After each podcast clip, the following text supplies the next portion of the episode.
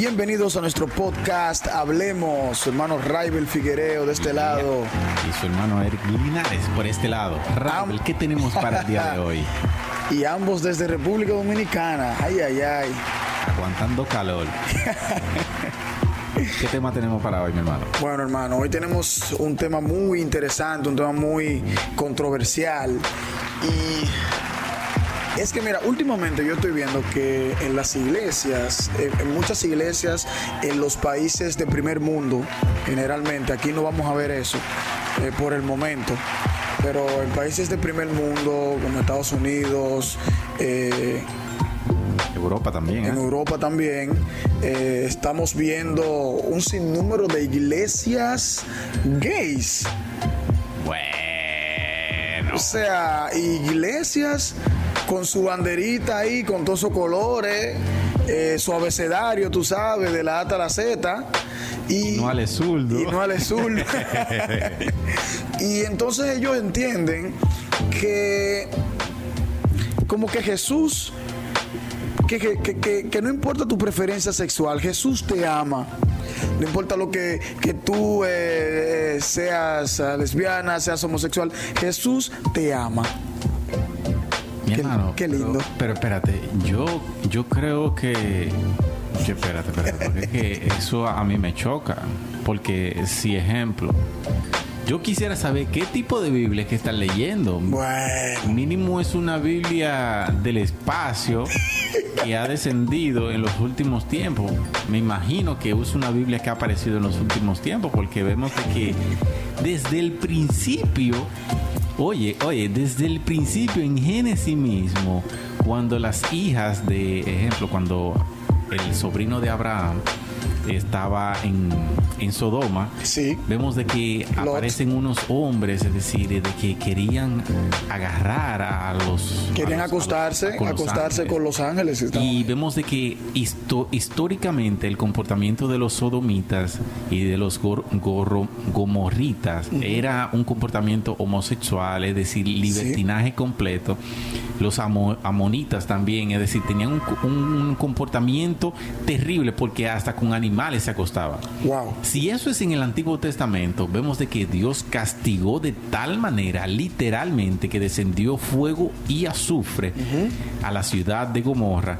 Registrado está, no lo, no lo crean porque yo lo dije, sino que ustedes lo pueden buscar para que vean de que actualmente esa ciudad está forrada en azufre. Así es. Y cómo una persona se va a atrever a decir de que Jesús acepta a los homosexuales, tal y cuales son, porque, ok, nosotros que éramos, ejemplo, criminales, que éramos... Eh, eh depravados sexuales, depravados sexuales, eh, pero hubo un cambio porque podemos venir todos a los pies de Cristo. Así es. Pero al momento de que vendimos a los pies de Cristo, entregamos nuestras cargas y somos libres. Pero no es de que tú vienes a los pies de Cristo y sigues caminando doblado. Y eso, eh, eh, eso es lo que yo no entiendo. Exacto, caminando como con tus ademanes y con tu comportamiento natural. Es decir, o sea, somos nuevas criaturas. Exacto. Se supone, eh, es que yo creo que esas iglesias homosexuales, ellos creen un Cristo hippie.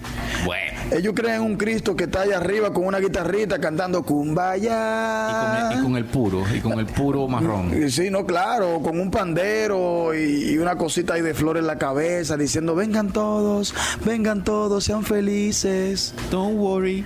Be happy.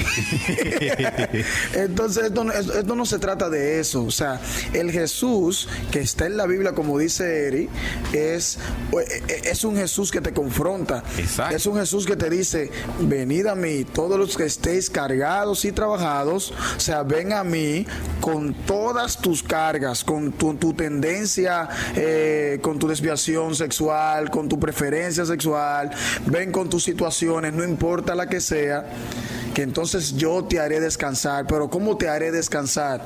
O sea, yo te voy a cambiar, yo te voy a transformar, te voy a poner en el taller. Exacto. Entonces el maestro te va a empezar a dar forma. Y esa es la parte que a casi nadie le gusta. Exacto. Nadie quiere que todo el mundo ama a Jesús hasta que lo conoce. Cuando tú conoces a Jesús, tú te das cuenta de, del error en tu vida. Tú te das cuenta de la situación que tú tienes y que debes de cambiar. Entonces, no es posible que un pastor um, homosexual eh, o posiblemente no es, simplemente que lo acepta. O que lo acepte. Un pastor, bueno, porque para, para, ser, un, para ser un poco más explicativos, un pastor puede aceptar que vayan homosexuales a la iglesia sin problema. Sin problema. Que vayan, pueden ir todos sin importar lo que sea, como estén vestidos, lo que sea que se pongan, drag queen, qué sé yo. Entonces, cosa rara. Ellos pueden ir a la iglesia. Ahora, ¿qué sucede? No es posible que el pastor eh, le va a dar una parte para que esa persona ministre en el altar. Exacto, exacto. O sea, no es posible. Mira, eh, veo una práctica en los Corintios, eh, está registrado, porque vemos de que la naturaleza del hombre siempre está destinada hacia el mal. Sí. Eh, vemos de que el hombre, por más que quiera hacer el bien, en sí está el pecado, lo que lo incita a hacer las cosas conforme a su carne, a sus deseos emocionales. Y vemos de que la práctica de los Corintios, según hemos estudiado esa, esa parte o ese libro, la práctica de ellos era una práctica igual que los sodomitas y los gomorritas. Es decir, ellos estaban simplemente libres en cuanto a deseo y pasiones, lo podían hacer de todos. Eh, tenían ritos, tenían eh, altares, tenían dioses que hacían todo tipo de sacrificios. Y una de las prácticas que ellos tenían también era con relación a esto, lo que era eh, el, homosexualismo. Y por eso Pablo lo destina, en, vemos de que en la cita de Primera de Corintios 6, 9, lo pueden buscar para que vean que no somos nosotros que estamos inventando. Está ahí en Primera de Corintios 6, 9. Y dice, ¿no sabes que, que dan cuenta lo que hacen? Bueno, leo la versión, versión internacional y dice, ¿no saben que los malvados no heredarán el reino de Dios?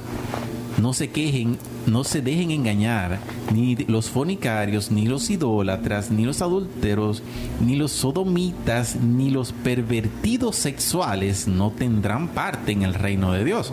Entonces, si vemos de que la Biblia, la inspiración de Dios, algo que ha sido inspirada por parte de Dios a través de grandes hombres, es decir, no hombres pervertidos, porque también vemos de que la sociedad está eh, preparando el camino para el futuro, es decir, las cosas que van a suceder en más adelante. Es decir, nosotros como iglesia, nosotros como padres de familia, tenemos que pelear fuertemente en cuanto a eso. Claro que sí, porque oye, ¿qué pasa?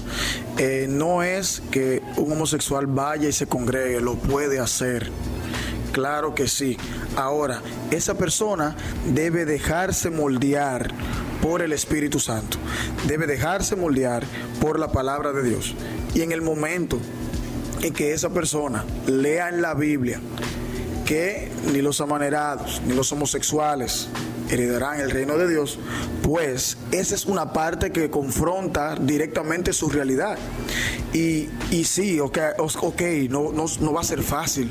Es como el drogadicto, es como el adicto al alcohol, es como el adicto a la mentira, es como la, cualquier persona que tenga eh, alguna, alguna ligadura fuerte que lo ate con el mundo.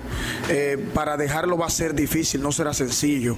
Ahora, yo sí creo yo sí creo en un Dios que cambia. Yo sí creo que en el momento en que un homosexual acepte su condición y diga así, verdaderamente, mira, de hecho, mira, yo respeto a homosexuales que, que me han dicho o que yo he visto en las redes sociales que han dicho, mira, esto no está bien, esto no es normal.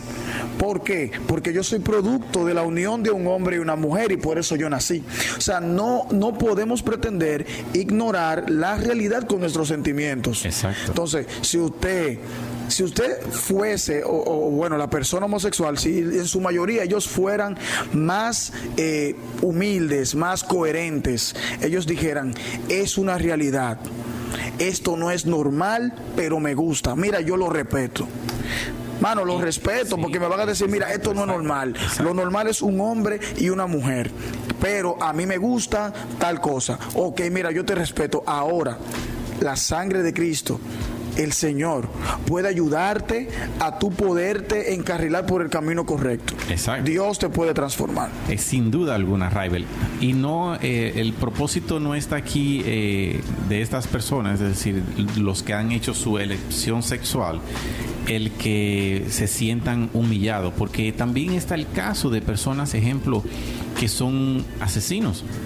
Eh, tienen esa pasión, son psicópatas, es decir, Claro, tienen es esa una- pasión, tienen, sienten placer a- al asesinar a una persona, pero está también aquellas personas que tienen placer hacer el mal a otros. Son ataduras. Exacto. Ejemplo, hay personas que tienen placer con levantar calumnias contra otras personas y todo eso son obras carnales. Ahora bien, nosotros creemos y hemos probado que la sangre de Cristo tiene el poder para librar toda obra de la carne. Así es. Es decir, no estamos hablando de un simple terapia psicológica o algún rito eh, místico que te va a ayudar a salir de eso. Es decir, conocemos algo bien poderoso que puede sacar a cualquier persona de su atadura. Así Somos es. testigos del poder de Dios y estamos aquí para mostrarte la mano. La mano de Cristo Jesús aquí mostrada en la tierra. No estamos aquí para humillarte. Así, con el propósito de Cristo, aquí está. Si tienen algún amigo que es homosexual, si tienen alguna amiga que es lesbiana, el objetivo de nosotros como cristianos no es alejarlos, no es señalarlos, sino abrazarlos, tratarlos bien, respetarlos y enseñarles que Cristo realmente los ama y que Cristo está a la puerta y que puede cambiar su manera de vivir. Así que este es nuestro, nuestro episodio de Hablemos Podcast. Nos, Sí. nos vemos en nuestro próximo episodio. Y nada, eh, Dios le bendiga y hasta una nueva entrega. Bye, bye. Bye bye.